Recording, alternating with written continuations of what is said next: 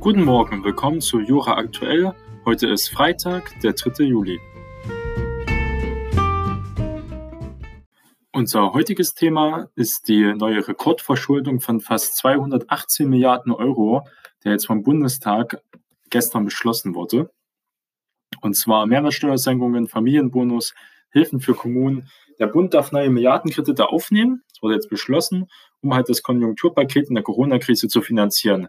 Der Bundestag verabschiedete gestern den zweiten Nachtragshaushalt für 2020. Damit steigt die für 2020 geplante Neuverschuldung auf 217,8 Milliarden Euro. Das ist fast fünfmal so viel wie im bisherigen Rekordschuldenjahr 2010 in der Finanzkrise.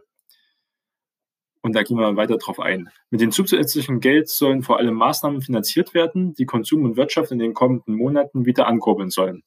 Vizekanzler Olaf Scholz von der SPD versprach, die Bundesregierung werde nicht gegen die Krise ansparen und wir werden den Sozialstaat, der uns so leistungsfähig durch diese Krise führt, nicht antasten, sondern ausbauen, betonte der Finanzminister. So würden trotz Krise ab Januar 2021 die Renten von Menschen mit geringen Bezügen durch die Grundrente aufgestockt.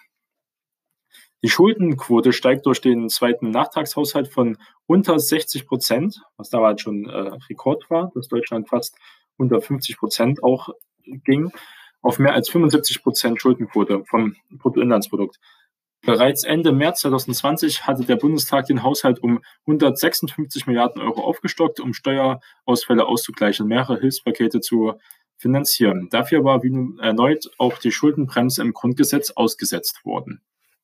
Es wird extrem viel Geld aufgewandt, um die Schaden für die deutsche Wirtschaft zu bereinigen, so gut wie es geht von der Corona-Krise. Der Bundestag beschloss also gestern auch, dass der Großteil der neuen Kredite ab 2023 innerhalb von 20 Jahren wieder getilgt werden soll. Das heißt, die Schulden werden ja eindeutig auf die nächste Generation hier gelegt. Wie es mit den meisten Schulden natürlich so ist. Viele Ökonomen sowie Grüne und die Linke halten das für zu ambitioniert. Sie befürchten, dass in den kommenden Jahren an wichtigen Stellen gespart wird, nur damit die Schulden abgetragen werden. Der Finanzpolitiker der Union Andreas Jung also von der CDU, dagegen warnte, die Tilgung dürfte nicht zu weit in die Zukunft verschoben werden, denn diese Generation muss die Schulden wieder zurückbezahlen, mahnte er, und nicht die übernächste Generation. Finanzierung der Mehrwertsteuersenkung. Mit dem Geld soll unter anderem ausgeglichen werden, dass der Staat in den kommenden Monaten weniger Steuern einnimmt.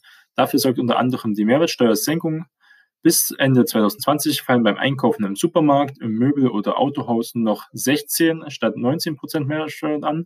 Der ermäßigte Satz, der für viele Lebensmittel gilt, sinkt von 7 auf 5 Prozent. Also der ist eher hier bei Aldi und Lidl zu beachten. Die Bundesregierung hofft, dass die Menschen mehr einkaufen, wenn die Preise sinken. Aber es ist nur begrenzt auf ein halbes Jahr. Da wird man also im Nachhinein jetzt sehen können, welchen Nutzen es haben soll. Außerdem wird ein Zuschlag auf das Kindergeld finanziert, der die Kaufkraft von Familien stärken soll. Sie bekommen pro Kind einen Bonus von 300 Euro. Hilfen gibt es auch für kleine und mittelständische Unternehmen, die wegen der Krise besonders hohe Umsatzeinbrüche haben, für Sportvereine, die keine großen Werbeeinnahmen haben, für Jugendherbergen und Einrichtungen der Behindertenhilfe. Bund und Länder wollen zusammen außerdem die Gewerbesteuerausfälle der Kommunen ausgleichen, die ja extrem orbitant auch ausgefallen sind. Dazu muss man sagen, dass ja damals am Anfang der Corona-Krise ja dann diese Hilfszulagen, die ja frei waren, für die Unternehmen zur Verfügung stellten, also für kleine Unternehmen besonders. Und da wurden auch viele Unternehmen, haben da Hilfen beantragt, die gar nicht berechtigt waren. Da gab es auch viele äh, Schindluder. In Berlin gab es mehrere Unternehmen, Scheinunternehmen, sogar von Islamisten und Terroristen, die dort äh, sich Geld beschafft haben mit ihren Scheinfirmen und da wird es auch noch viel aufgearbeitet werden, wo auch viel Geld verloren gegangen ist. Die Grüne und die Linken monieren jedoch diese soziale Schieflage im Haushalt. Bei Menschen, die im Armut leben, komme der Aufschwung halt wenig oder gar nicht an, äh, sagte die linke Haushälterin Gesine Lötsch. Die grünen Haushälter Sven Christian Kindler kritisiert, es gibt keinen großen Wumms für den Klimaschutz. Mit den großen Wumms bezieht er sich ja auf Olaf Scholz, der dieses Wort ja immer gerne benutzt hat, um zu sagen, wie man aus der Krise kommt. Alles in allem sei das Konjunkturpaket aber besser als befürchtet, räumte er dazu ein. Es sei richtig, dass der Staat große Kreditsummen aufnehme. Die Union tut dies allerdings nur mit Bauchschmerzen. Chefhaushälter Eckhard Rehberg sieht die für die auf 43 Prozent gestiegene Kreditfinanzierungsquote des Haushalts skeptisch. Ich weiß nicht, ob wir das auch im nächsten und übernächsten Jahr so weitermachen können. Ich bezweifle das, betonte er und mahnte für die Zukunft Maß und Mitte an. Kann also davon ausgehen, dass jetzt die 2020 und 2021 viele Hilfsnahmen, viel Geld ausgegeben wird und danach aber wieder Einnahmen generiert werden müssen durch Aufschwung, durch Wachstum und auch womöglich durch neue Steuern oder höhere Steuern. Die FDP und die AfD halten den Nachtragshaushalt dagegen für verfassungswidrig.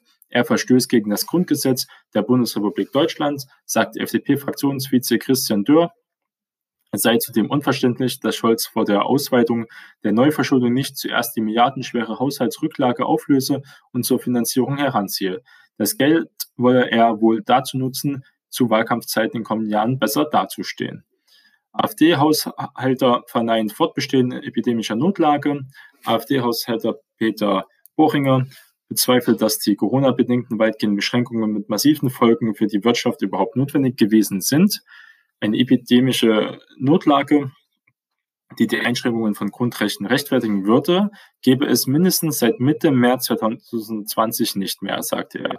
Die Wettbewerbsfähigkeit unseres Landes wird auf den Altar von Annahmen und Spekulationen geopfert. Das waren also hier die Meinungen von dem Bundestag zu den Fraktionen dazu. Wir werden also sehen, dass in den nächsten Jahren viel Aufschwung auf uns zukommen wird durch viele Vergünstigungen, aber diese werden auch bezahlt werden müssen. Und ob da das Konjunkturpaket die richtige Maßnahme war, wird sich erst im Nachhinein darstellen.